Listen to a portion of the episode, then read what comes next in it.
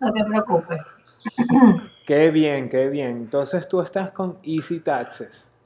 Correcto, sí señor, sí mismo. Qué bien. ¿Y, ¿Y, quién eres? Háblame un poquito de ti.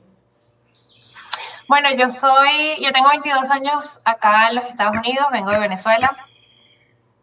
Este, estudié hace mucho tiempo lo que es educación preescolar acá en la ciudad de Miami. Pero bueno, la vida me fue llevando, digamos, por otros caminos financieros. Entonces me, me tocó como que irme hacia la parte administrativa de negocios y bueno, hasta que ya llegué a lo que es la parte de accounting y es donde estoy actualmente. Excelente, excelente. Una, una, una, parte muy importante para todas las empresas, llevar la contabilidad y en especial ahorita en época de taxes. Correcto, no, ahorita estamos de locos. Me imagino. Este, aparte, sí, aparte pues nosotros somos realmente una, una, eh, tenemos una, digamos, un servicio que valga la redundancia de multiservicio. No solamente nos especializamos con la parte financiera que tiene que ver con impuestos o eso, sino que también trabajamos con la parte migratoria, todo lo que serían trámites, eh, para facilitar un poco lo que es el camino de de poder eh, realizar, eh, sabes, las cosas bien dentro del marco legal aquí en los Estados Unidos.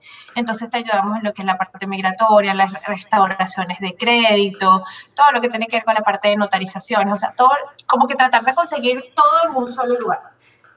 Entonces, a pesar de que el nombre dice taxes, también somos multiservicios. O sea, básicamente ustedes se encargan de, de generar como una especie de plan para ayudar, me imagino, a los extranjeros latinoamericanos que quieren emigrar a hacer una migración legal y que se autosostenga, ¿no? Bueno, más que ayudarlos con la parte migratoria, lo, lo, ayudamos con lo que es la parte de este, organización del sistema cuando estás dentro de los Estados Unidos. Pues los Estados Unidos tienen un sistema que es a, nivel crediticio, tiene un sistema para declarar impuestos, tiene un sistema para poder aperturar empresas.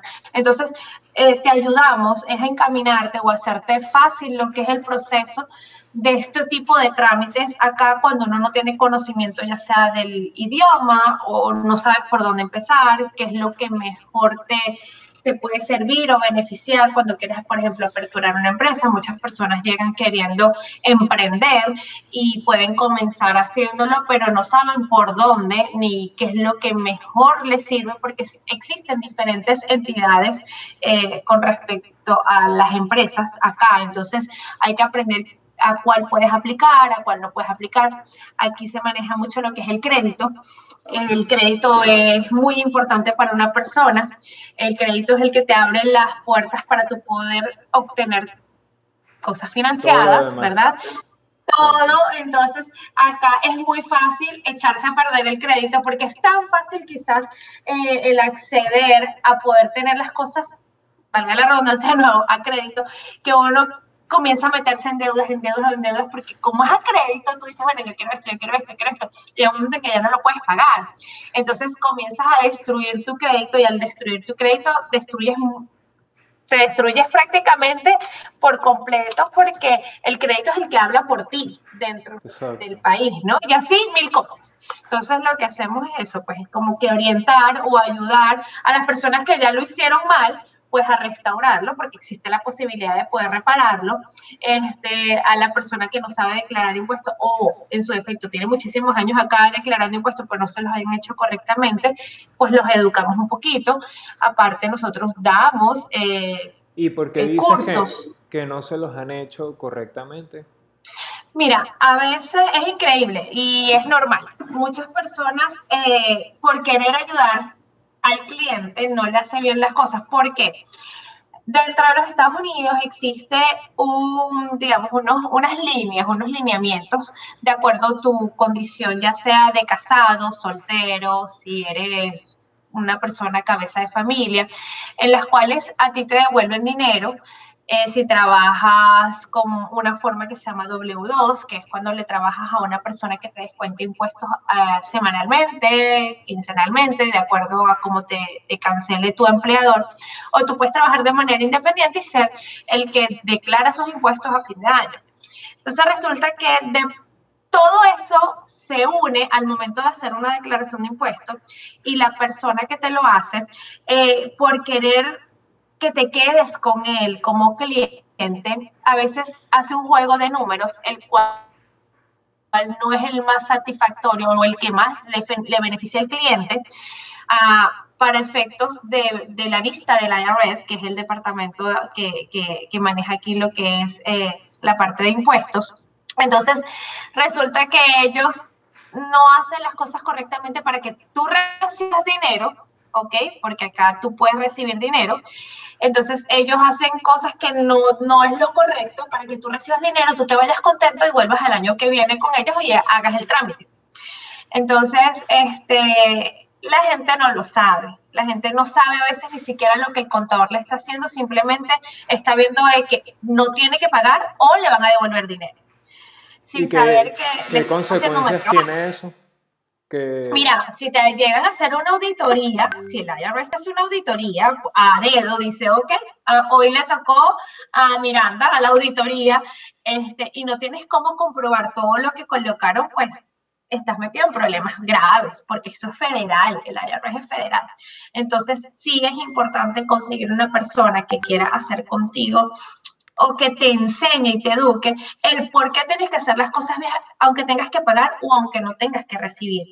Entonces, este, mucha gente no, no le importa, simplemente lo que quieren es no pagar impuestos y se acabó, o simplemente quieren que, que les den dinero y se acabó, no les importa si, si en un futuro las auditan o no, creen que no les puede pasar, mejor dicho.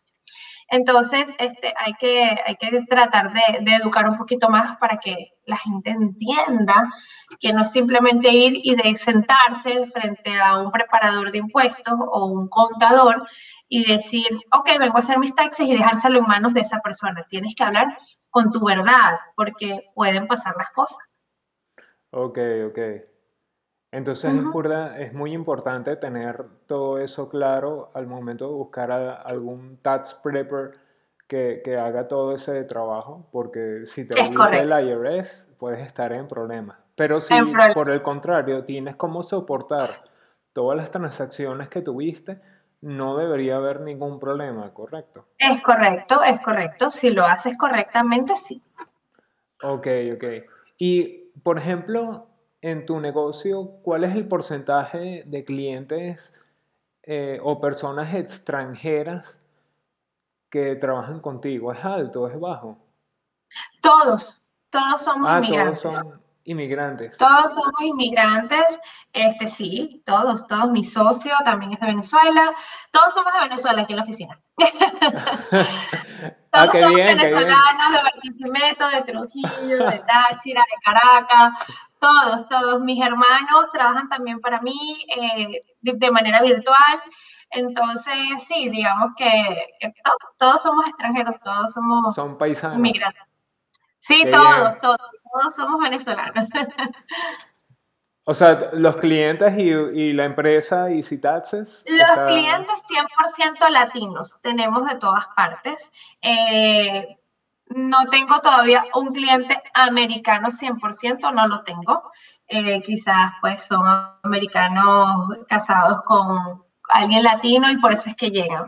Honestamente, nuestro negocio es 100% latino. 100% latino y eh, digamos de manera por país, si lo vamos, lo calificamos por país, el 90% de nuestros clientes son venezolanos. Pero qué bien, qué bien. Sí, sí, la comunidad es muy grande. La comunidad venezolana es muy grande. Estamos en todas partes. Sí, sí, yo, yo tengo conocidos que están allá. Yo estoy ahorita en Venezuela. No, Por los momentos no tengo ningún plan de irme, pero este, eh, sí conozco que la comunidad de venezolanos en Estados Unidos es gigante. Ha crecido muchísimo, sí, ha crecido, pero extremadamente rápido, la verdad de hace que unos 10 o sí, como unos 6 años para acá la comunidad venezolana uf, ha crecido muchísimo, muchísimo, muchísimo. Y otra pregunta que te quería hacer, eh, por casualidad tú tienes clientes que no sean residentes de Estados Unidos. Sí, la mayoría. Que tengan solo la empresa afuera. No, más que todo que tengan la residencia afuera, no. Eh, aquí la mayoría de los venezolanos están bajo una condición de asilo.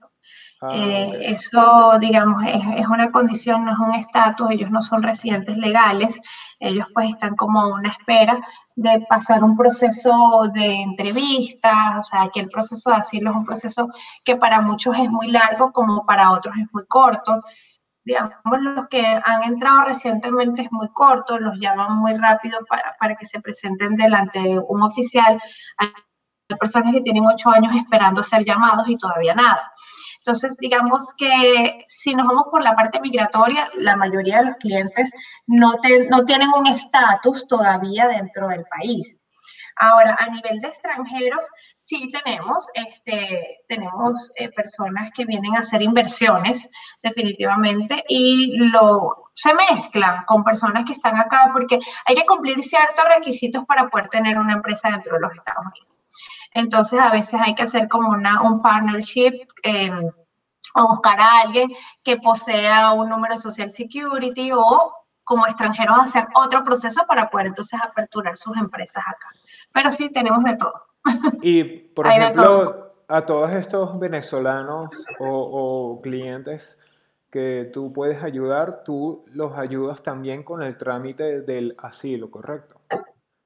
Sí, correcto. Nosotros también hacemos todo lo que es la parte de asilo. En este momento estamos eh, trabajando con el TPS, que es la nueva, la nueva, el nuevo cambio que se dio hace aproximadamente como dos semanas, este, donde los venezolanos pues van a poder hacer un ajuste a su estatus, ahora sí van a poder e, tener un estatus. Entonces, trabajamos con todo lo que vaya saliendo, que vaya beneficiando a la comunidad, por supuesto. Berro, excelente. Eso que, me comentas es súper, súper buena iniciativa. Porque si están dando algún apoyo a todas las personas que se fueron de aquí, que, se fueron por toda la situación que, hubo aquí en Venezuela y que todavía hay. Este, Berro, uno puede aprovechar toda esa ayuda y es, es muy fino que haya gente que se preocupa y, y que está dispuesto a apoyar. Sí, claro, claro. Es que, bueno, Creo que de alguna forma, no importa la cantidad de tiempo que tengas fuera del país, tienes dolientes en el país, ¿entiendes? Eh, todavía tienes familiares y pues uno, uno no deja de vivir la situación aunque estés fuera. A, pesar de que pasan los años, uno siempre está viviendo la situación porque viene y, y, te llama tu abuela y te dice, no, porque no tenemos tal cosa, entonces te llama tu primo, no, porque es que tú sabes que está pasando esto. Entonces, nunca dejas de vivirlo y, definitivamente pues uno está, tiene que tratar de apoyar, ¿no? Tiene que tratar de ayudar y entender y que cuando uno se viene, cuando uno emigra a cualquier parte del mundo, uno sale con todos los sueños y con todas las ganas de, estar mejor. Exacto. Obviamente uno está huyendo, uno no, nadie está yéndose de vacaciones. la gente realmente está huyendo, ¿no? O sea, de, algo que no, pues es invivible. Eh, es prácticamente un inhumano lo que, lo que se está pasando. O sea, si tú, te, si tú vienes acá y dices, wow, no puede ser que, que nosotros estemos como estamos, es, realmente violan todos los derechos que pueden haber, todos los derechos humanos que, que puedas imaginar que se violan en ese país. O sea, no existen derechos de, como, como ciudadanos. Entonces llegar acá es duro porque llegas a un país que no conoces, quizás mucha gente llega sin conocerlo, mucha gente no conoce el idioma, es una barrera increíble el idioma. Aunque ¿Y cómo te fue a ti se habla muchísimo español. Ah, tuve que estudiar. y todavía te cuento, a pesar de que tengo 22 años aquí, este, en Florida consigues, consigues, ya todas las personas te hablan español. Ah, Entonces, ah, sí, sí. Eh, y si estás en Miami, no hablas inglés nunca, nunca vas a aprender. Más bien no consigues a alguien que hable inglés. Alguien que hable inglés, sí, sí, literal, literal. Es casi, casi difícil conseguir a alguien que solamente te hable inglés. Todo el mundo habla español. Eh, en Miami hay mucha, mucha, ah, ¿cómo se llama? Mucha combinación de, de, de, de, ah, culturas, de países. ¿ah? Entonces, mucha, mucha, mucha inmigración venezolana, cubana. Acá en Orlando eh, existe mucha inmigración dominicana, puertorriqueña, venezolana ahora. Entonces, siempre vas a conseguir con quien hablar español.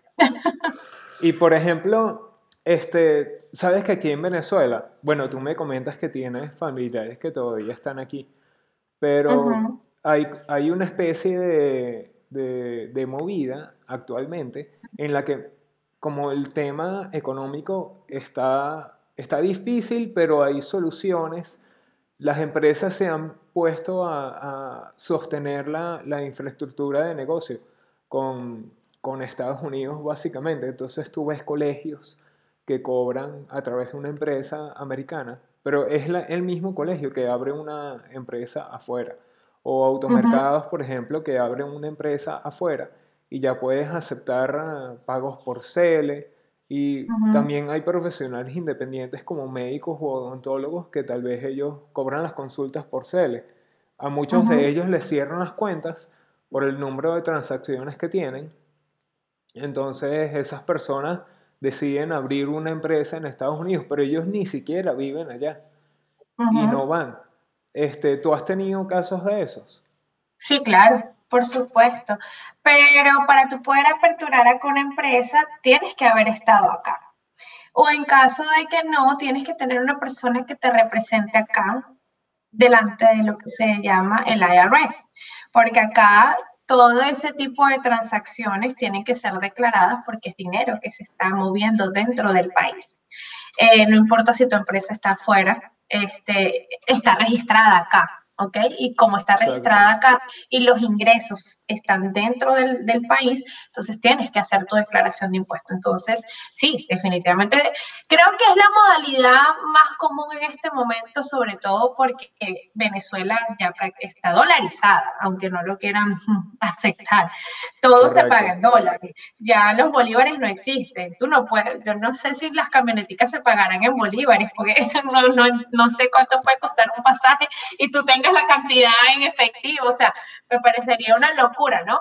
Entonces aquí todo, realmente todo está en dólares y definitivamente sí, existen muchas personas que, que optan por pedir el favor a alguien de que les abra una cuenta empresarial o comercial para poder recibir esos pagos. Pero sí, definitivamente tienes, tienes, que tener una persona que aunque nunca hayas venido, puedes aparecer en el registro de la empresa, pero la cuenta bancaria saldrá a nombre de la empresa, por supuesto, pero tienes que tener una persona que te represente dentro de los Estados Unidos y que posea su número Social Security o un número que se le da a personas que no viven acá o no tienen ningún trámite legal, pero que van a poseer empresa y van a mover dinero, se les entrega un número que se llama ITIN number para que ellos puedan hacer sus pagos delante de la IRS. Entonces, sí, esa modalidad es más común hoy en día de lo que uno se imagina. Va, Correcto. Muy, muy, muy común. Sí, yo, yo me he puesto a ver que hay un mercado gigantesco de personas que básicamente quieren abrir la, una empresa en Estados Unidos para tener una cuenta jurídica y aceptar eh, CELE. Correcto. actualmente yo me he puesto a ver que hay como, eh, más que todo en Instagram, personas que, que, dan el servicio de abrir cuentas bancarias remotas. Pero claro, te piden un montón de recaudos, que es una batería enorme, pero bueno, puedes tener tu cuenta bancaria en Estados Unidos y en algunos casos puedes optar por tener un CELE si abres la cuenta en Bank of America, Chase o algo de esto. Y, y eso es un buen, o sea, es una iniciativa tremenda porque le está solucionando un problema a mucha gente, a la, parte productiva de la población de Venezuela. Pero yo una de las cosas que me pregunto, bueno, y, te lo dejo como una reflexión, es si en el resto de Latinoamérica no hay gente que tenga ese mismo problema y más ahorita con el tema de la pandemia. Yo no sé cómo está Estados Unidos, pero por ejemplo ahorita en Venezuela, reapareció el COVID, la cepa brasilera, y es un poco más agresiva que la original, entonces todo ha vuelto a estar en, en clausura completamente. ¿Cómo está ya el tema de la pandemia? ¿Reciben visitas de otros países? Sí, definitivamente sí, sí. Este, yo lo veo muy normal. Aquí hubo un momento en que sí, sí fue bastante fuerte lo que se llamó la, lo que fue la cuarentena, se tenía que cumplir bastante estricto. Nunca hubo el, el que nadie pudiese estar en la calle.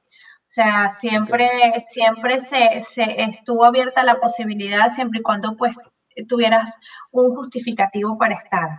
En este momento existen estados que ni siquiera, por ejemplo, Texas es uno de los estados que ya no ni siquiera te requieren la, la mascarilla. Tenemos que entender que pues nuestro presidente en los Estados Unidos sí permiten que lleguen las vacunas, cosa que en Venezuela pues la persona uno, uno que ah, está el presidente que quiere, está el presidente que no quiere ni siquiera dejar entrar las vacunas. Entonces, eh, lamentándolo mucho, aunque uno no lo crea, esto viene a nivel de gobierno, esto que está pasando en Venezuela con el COVID, lamentándolo mucho, sí, sí hay un culpable y es el gobierno que, que no ha tomado las medidas para que esto deje de pasar. Este, para tu poder venir a los Estados Unidos te están pidiendo prueba de COVID negativo. A veces hasta internamente tienes que hacértela para viajar. Yo tuve que viajar a Puerto Rico hace poco y, si yo no tenía la prueba, a mí no me iban a dejar montar en el avión. Había toque de queda en Puerto Rico, o sea, entonces sí, sí se cuidan, pero obviamente no, no, no es ni comparado a, como, como es en Venezuela, definitivamente. Mira, por ejemplo, aquí yo tengo mi oficina, tengo que tener hand sanitizer, tengo que tener para las personas que llegan. O sea, sí nos cuidamos definitivamente, pero no, no al nivel extremo que ustedes lo tienen que hacer porque pues,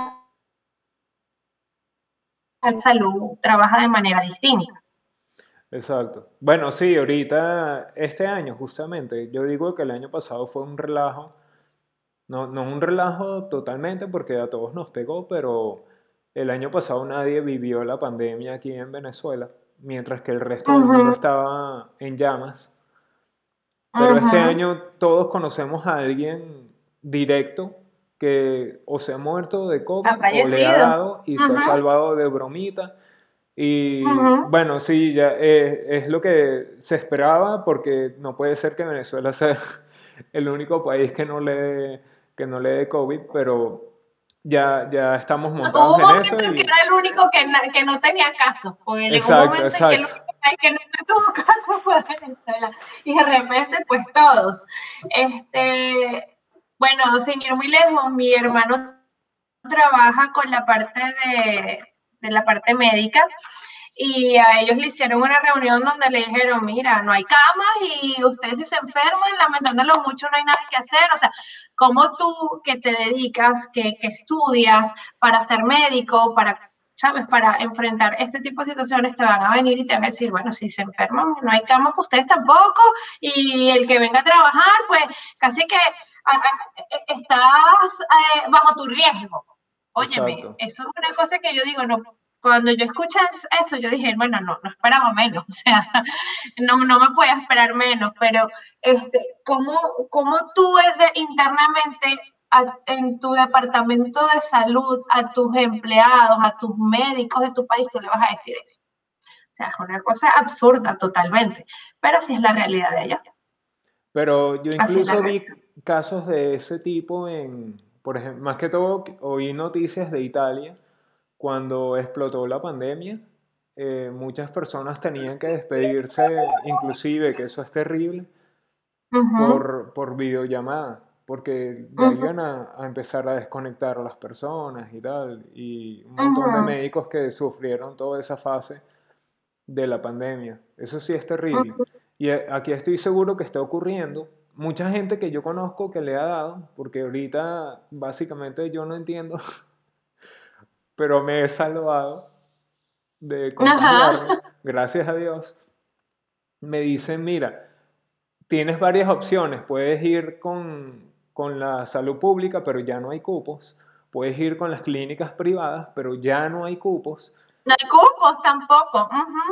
Y es carísimo. Yo conozco gente que tiene deudas de 40 mil dólares, un amigo, por salvar a la mamá. Y Imagínate. el seguro no le quiso este, cubrir todo, pero por lo menos al final él pudo solventar una parte. Y, lo último que, oí es que las personas se están tratando en su casa, se hospitalizan en su casa con enfermeras, que gracias a Dios hay personas que, que están dispuestas a ayudarte en ese sentido. Él me dice, mira, conmigo se quedaba una, una enfermera las 24 horas del día, me abría los ojos a ver si estaba vivo, me, me, daba la comida toda, no entraba nadie a mi cuarto y listo. Entonces, sí, e, ese tema ha sido difícil. Bueno, y, y, lo otro es que, no sé, me parece que la pandemia ha, una de las cosas positivas es que ha eh, incentivado el tema de, conectarse por internet para hacer todo. Por ejemplo, para hacer negocios. Las videollamadas ahora son algo normal. Aquí ha costado un poco, pero ya la gente básicamente pides delivery para comer, pides delivery para hacer mercado y todo te lo traen a la casa. Los envíos están este, disponibles las 24 horas del día. Eh, excepto que haya algún problema particular. Por ejemplo, ahorita estamos en un periodo de, radicalización de la cuarentena, pero eso está bien porque permite que, se reduzcan los contactos, pero bueno, con el mal necesario de que no tienen la libertad de salir de la casa. Pero bueno, hasta hace poco yo tenía a mi hijo mayor en el colegio, en el kinder, porque es imposible, yo, yo tengo ya desde marzo trabajando encerrado en la casa y la verdad es que uno se vuelve loco. Sí, sí, sí. Mi hermana está en Chile y, están de nuevo en cuarentena total, total, todo completamente cerrado. Me dice, me estoy volviendo loca. O sea, tengo ya desde el año pasado encerrada, trabajando desde casa. Claro, tenían opciones de, salir, pero ahora no, ahora no, y allá son bastante estrictos, o sea, no te pueden ver en la calle porque te llevan preso, o sea, miles de cosas.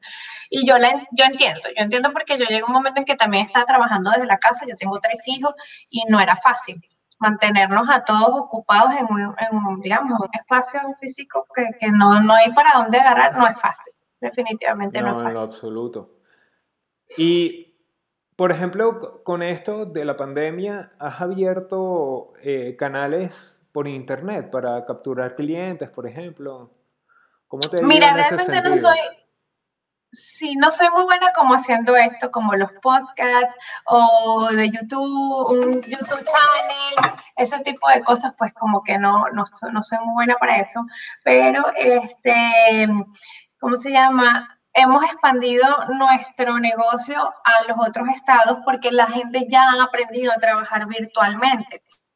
Entonces ya como que no es, oh, tengo que sentarme delante de mi preparadora para yo poderle llevar las cosas y saber eh, qué, qué, hacer con mis impuestos. O yo necesito eh, una persona que esté aquí en la Florida para yo abrir una cuenta. No, ya la gente aprendió a trabajar virtualmente. Entonces yo tengo clientes hasta en Canadá que me mandan todas sus formas, yo le digo, ok, ¿qué es lo que necesitas hacer? Necesito tal cosa. Yo le mando todos los recaudos, me mandan todos los recaudos, montamos el trabajo y ya, terminamos. O sea, y así lo hacemos con personas de todas partes, de todas partes porque aprendimos a trabajar así. O sea, ya no mira, nosotros nos, estamos viendo y yo pudiese, tú me dices, mira, yo necesito hacer tal trabajo, ok, vamos a unirnos, te voy a compartir mi pantalla, mira, esto es así, ti, ti, ti, y vas viendo exactamente lo mismo que como si estuviera sentado aquí enfrente de mí.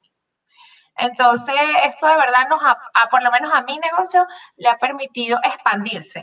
¿Por qué? Porque la gente aprendió que no importa que no nos veamos cara a cara, podemos hacer lo mismo a nivel virtual. Es exactamente igual. Entonces, eh, a mí me ha servido. A mí la pandemia, o sea, a mí la pandemia me benefició. Hay negocios a los que la pandemia lo benefició y hay, hay negocios a los que les perjudicó. En mi caso fue de beneficio tú potencialmente podrías tener tu negocio completamente por internet. Completamente. De hecho, lo teníamos. Eh, nosotros, yo comencé sola, después me asocié eh, con, con, mi socio actual, que es Rainer, y nosotros trabajamos desde la casa de él. Nosotros no teníamos la oficina hasta que, pues ya todo bajó un poco y en enero dijimos, ok, vamos a aperturar las oficinas, porque ya pues todo está volviendo a la normalidad y pues siempre hay gente que dice, yo quiero ir, yo quiero ir a donde ustedes están. Entonces, siempre existe el, la persona que no, no se adapta o todavía le cuesta este tipo de cambios. Entonces, es, bueno siempre tener también un lugar físico porque eso le da tranquilidad a la persona. Bueno, en el caso de, en algún momento yo pudiese, ¿cómo yo te localizo? ¿Cómo yo te encuentro? Bueno, mira, físicamente estamos aquí, pero eso no significa que tengo que estar allá para poder hacer lo mismo, ¿no? Entonces, esa fue realmente la razón por la que nosotros dijimos, bueno, vamos a, de nuevo aperturar lo que sería la empresa, eh, las oficinas como tal, para poder continuar, porque siempre hay gente que quiere saber dónde encontrarte en caso de que algo pase. Correcto, correcto. Sí, eso es una de las brechas que me parece que se han eh, cerrado últimamente, inclusive en el caso de Venezuela, porque aquí la gente no está acostumbrada a hacer pagos por internet pero en vista de que ya ahora las personas se pueden abrir cuentas en, en bancos de afuera, por ejemplo, este, Wells Fargo, FaceBank, Bank y estos bancos de Puerto Rico, este, tú, tú básicamente tienes una tarjeta de débito que puedes utilizar para hacer pagos por internet. Correcto.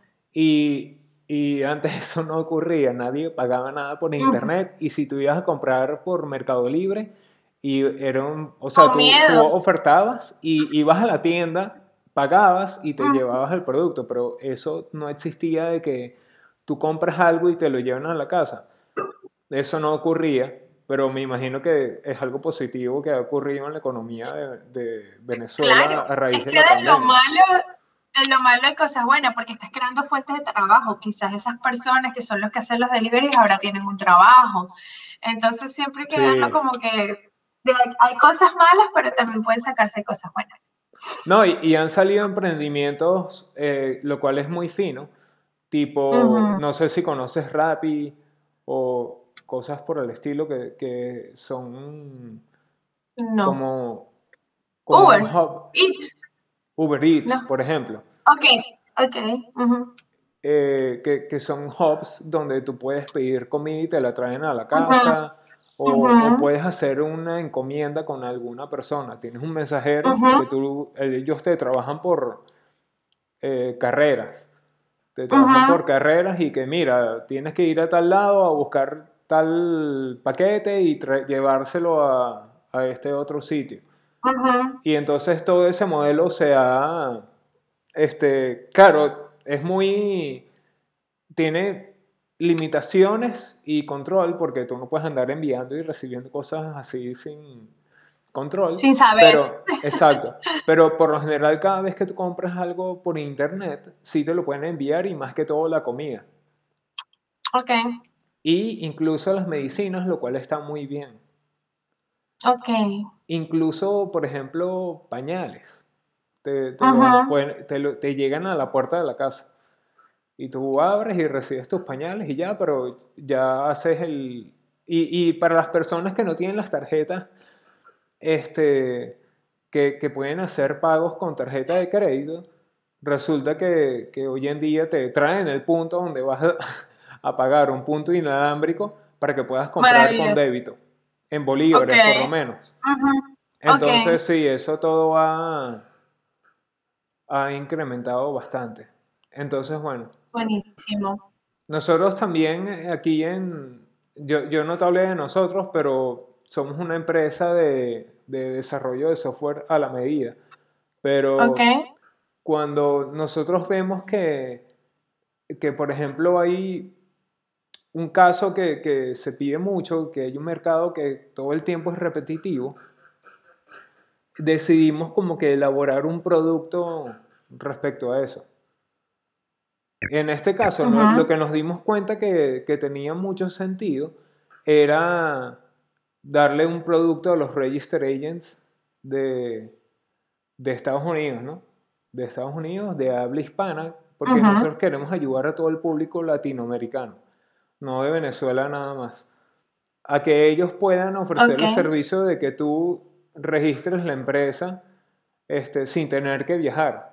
Porque entonces eh, ocurre lo que te digo, que puedes optar por abrir una cuenta, aceptar CELE y generar ingresos en dólares, no importa dónde estés, teniendo un negocio en donde sea, en, en, Venezuela, Caracas, en Chile, eh, Colombia, no importa.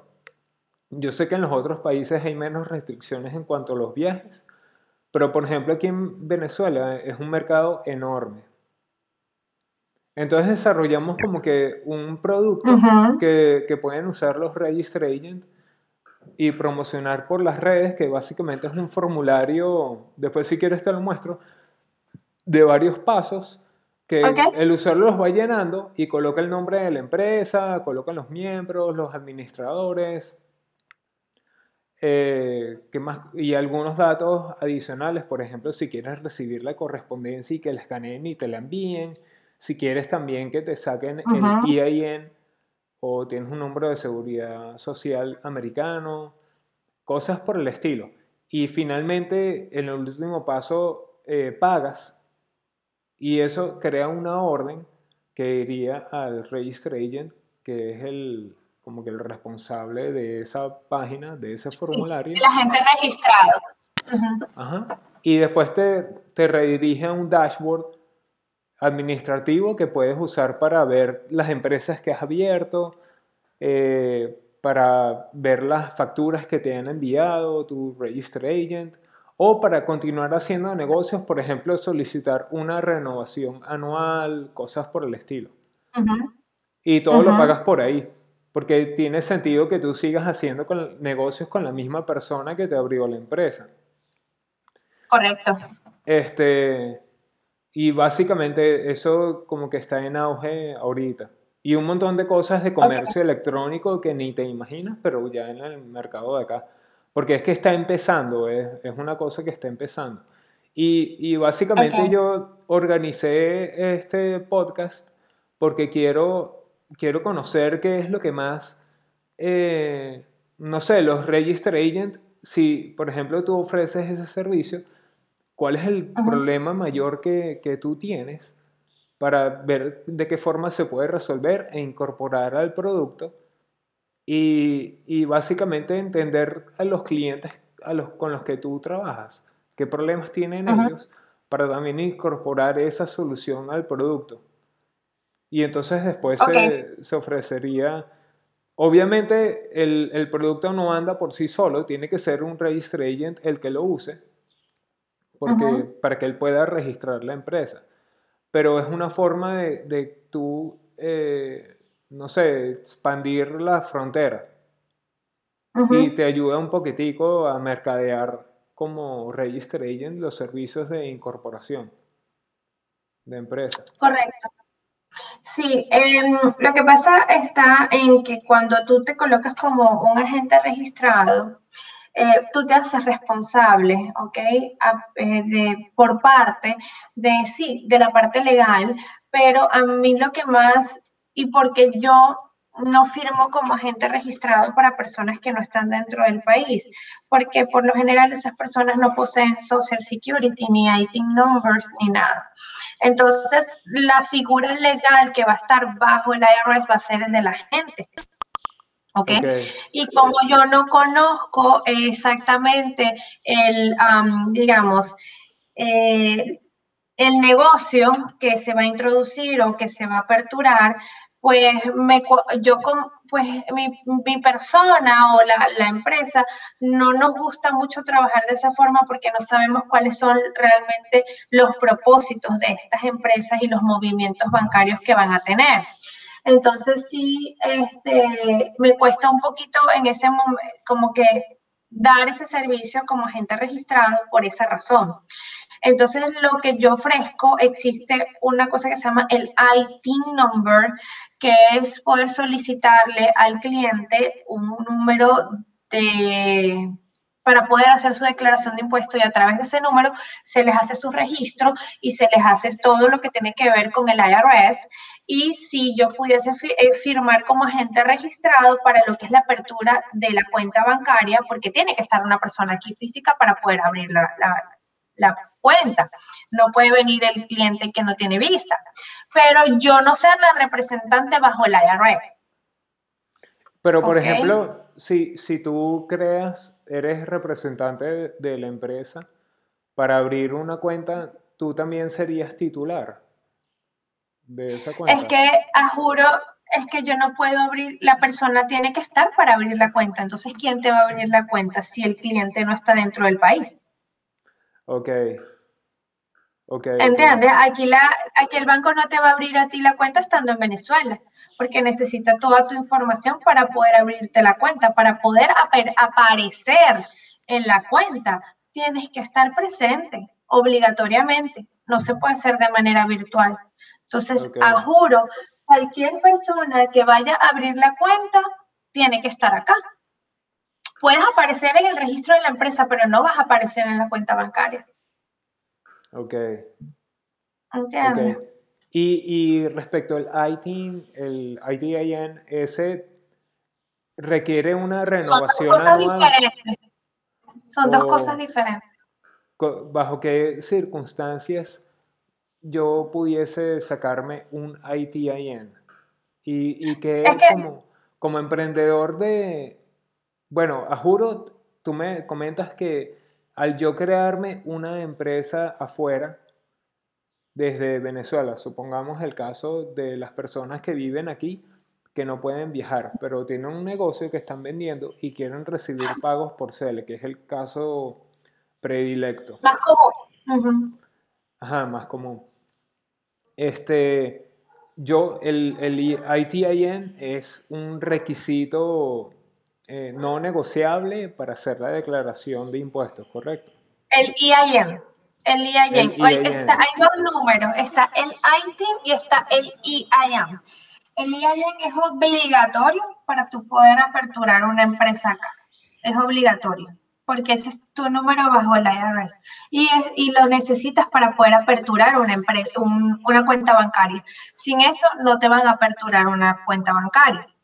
Pero tú para poder solicitar ese número tienes que tener o Social Security o ITIN number. ITIN number es para las personas que no pueden tener Social Security, por lo general para los extranjeros, que van a tener negocios acá.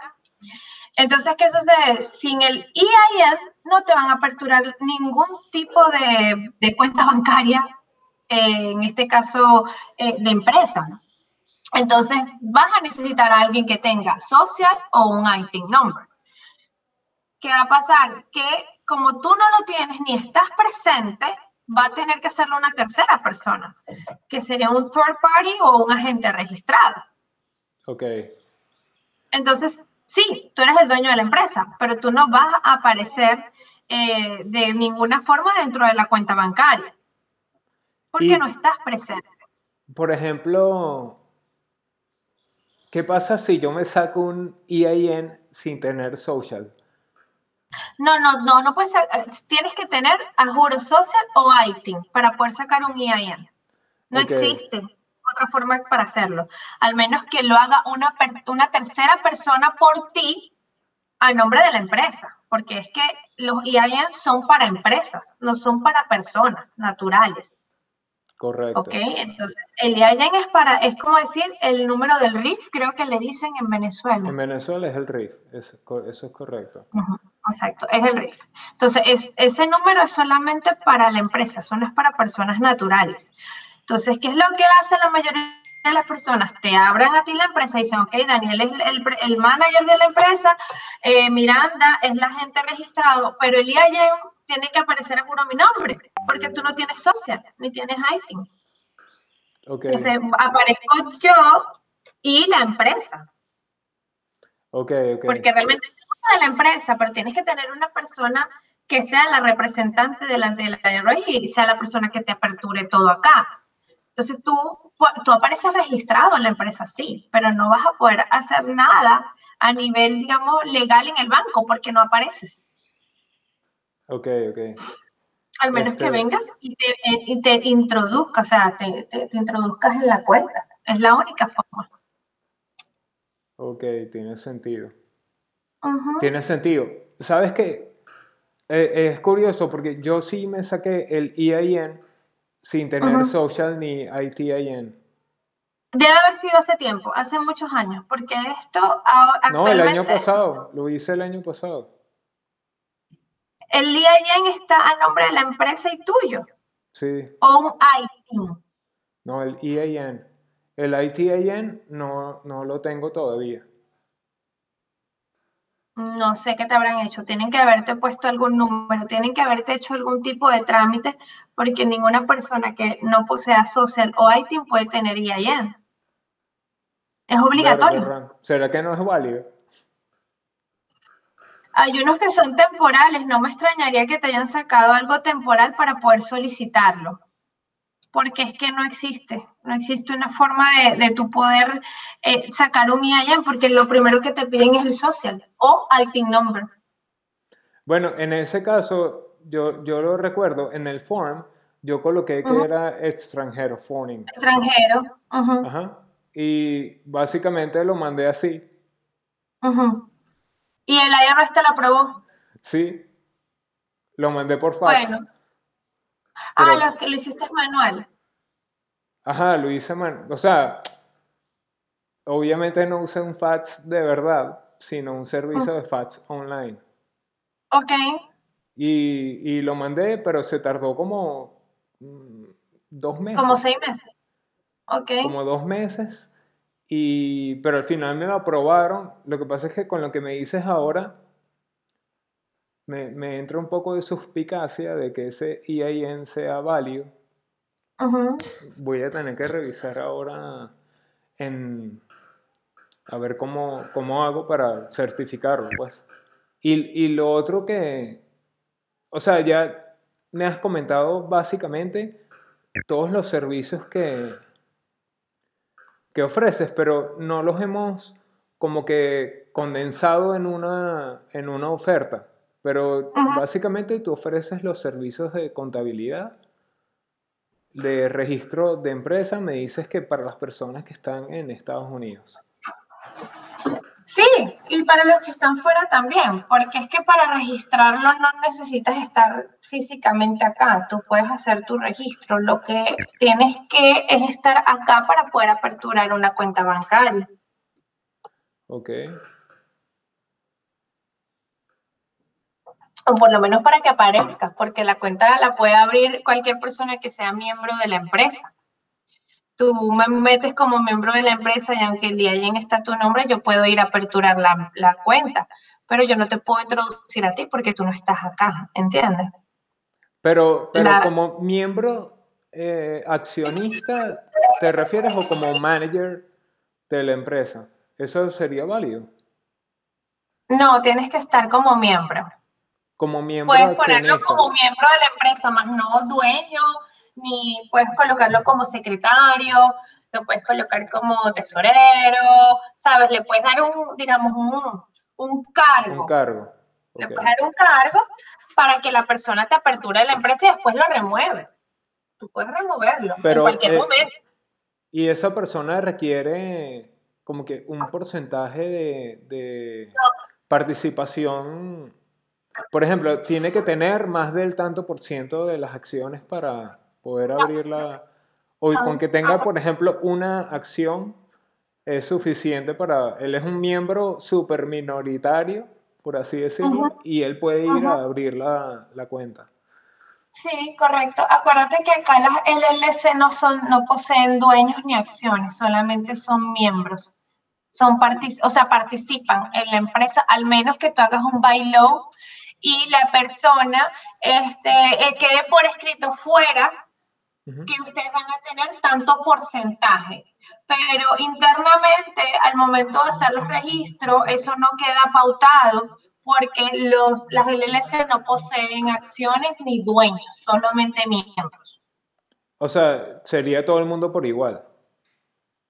No, lo que pasa es que tienes que hacerlo por escrito fuera de, porque internamente los artículos no aparecen. No aparece desglosado. Y por ejemplo, que, suponte que, yo creo una empresa y quiero crear la cuenta sin viajar, entonces te, te, pido que me agregues a alguien o a ti misma como miembro de la empresa. Eso de cara a, tu servicio, ¿tiene alguna repercusión en cuanto a los taxes y la declaración anual? yo no lo hago, yo no lo hago.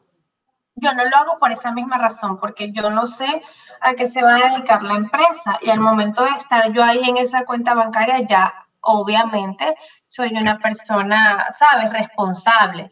Entonces yo no lo hago.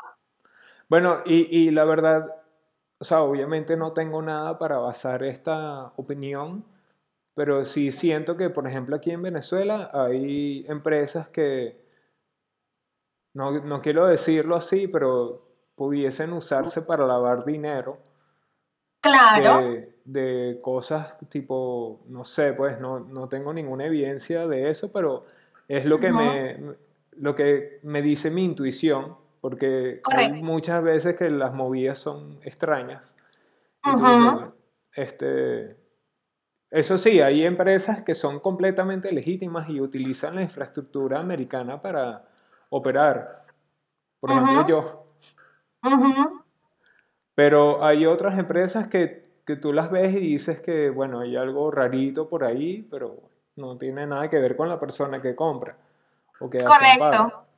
Correcto. Entonces, sí, tiene sentido. Me parece que está muy, muy adecuado de tu parte no querer involucrarte hasta ese punto, porque, o sea, sin quererlo te puedes estar metiendo en problemas.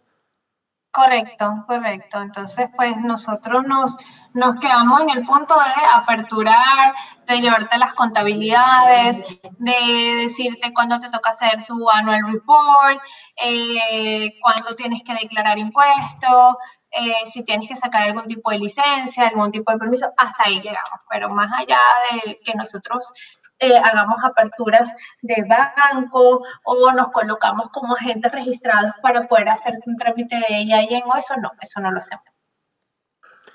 Y, ok, y cuando tú hablas de contabilidad, de los servicios de contabilidad que ofreces, tú te refieres a todo lo que es el bookkeeping y la declaración anual de la empresa. Correcto, correcto.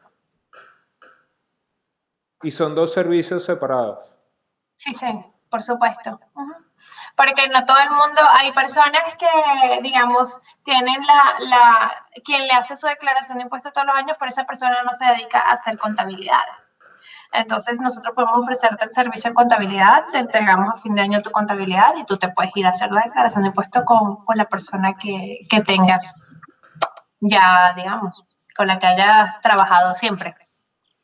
Como hay gente que nos llega a nosotros con las contabilidades, y nosotros hacemos la declaración de impuestos, pero no le hacemos la contabilidad, porque hay personas, muchas personas son contadores en su país, entonces saben llevar contabilidades, no necesitan, eh, saben, ese servicio, sino que simplemente no, no pueden hacer una declaración de impuestos porque no tienen la licencia apropiada o simplemente no lo saben hacer. Entonces vienen a nosotros ya con su contabilidad súper bien hecha, nada más a, a realizar ese servicio. Entonces es dependiendo de lo que la persona o el cliente necesite. Ok, entonces para recapitular, ustedes ofrecen en Easy Taxes, ofrecen servicios de contabilidad, bookkeeping y impuestos sobre la renta. Correcto. Uno no tiene nada que ver con el otro, tú puedes adquirir los servicios juntos. Por separado. O por separado, no hay ningún problema. Después ofrecen registro de empresa para residentes y extranjeros. Correcto ofrecen servicios para sacar el EIN. Y el lighting number. Servicios para sacar el lighting. Y luego serían tipo cosas estilo el annual report. Y me dijiste algún permiso. ¿Eso a qué te referías? Sí, lo que pasa es que sí hay muchas empresas que sí las operan acá internamente y van a necesitar permisos de acuerdo a la actividad que realizan y licencias, pero ya eso es más para personas internas que sí van a trabajar acá dentro de los Estados Unidos, su empresa va a laborar acá, no es algo, digamos, virtual, entonces van a necesitar unos permisos especiales de acuerdo a la actividad que vaya a realizar la empresa. Ok. Entonces, ¿Cómo puede ayudar Easy Taxes a los emprendedores de, Venezuela y Latinoamérica a hacer negocios y eliminar un poquito la fricción de, hacer negocios con la infraestructura de Venezuela? Pues hacemos exactamente tal cual como lo venimos conversando. Nosotros te hacemos el registro de tu empresa, nosotros podemos procesarte lo que sería el IAI, podemos hacer exacto todo, completamente, excepto lo que es la apertura de las cuentas bancarias. Ya para lo que es apertura de cuenta bancaria, tienen que tener un third party o una persona que sea el encargado eh, de sus cuentas bancarias dentro de los Estados Unidos, ya que no posee el dueño o quizás la persona jurídica que vaya a aparecer como principal no puede venir al país. Ok. Perdón. Adelante. Este, bueno, yo creo que, ya cubrimos todo. Perfecto. Ailet, fue muy productivo la conversa. Yo, yo aprendí mucho de todo lo que me cuentas. Espero que, de lo que yo te comenté también este, tú hayas podido absorber algo. Eh, claro, claro que sí. Y quedamos a la orden por acá. Eh, chévere. Ok. Bueno, Daniel, para mí fue un placer. Te agradezco muchísimo. Gracias por la oportunidad. Dale, yo subo el podcast eh, seguramente a finales de esta semana y te comparto el enlace para que lo puedas ver y si quieres lo puedes promocionar en tus redes. O Perfecto. También nos puedes seguir en Instagram. Tengo Buenísimo, mándamelo. Sí, sí. Estamos comenzando con, esa parte igual que tú, pues todo nuestro negocio se, mueve por referidos en lugar del marketing por social media, pero eh, ahí hay algo pues que hay que aprovechar. Claro. Claro que sí. Bueno, para mí fue un placer y bueno, quedamos a la orden por acá. Dale, gracias. Chao. Ok, gracias a ti. Feliz día. Bye.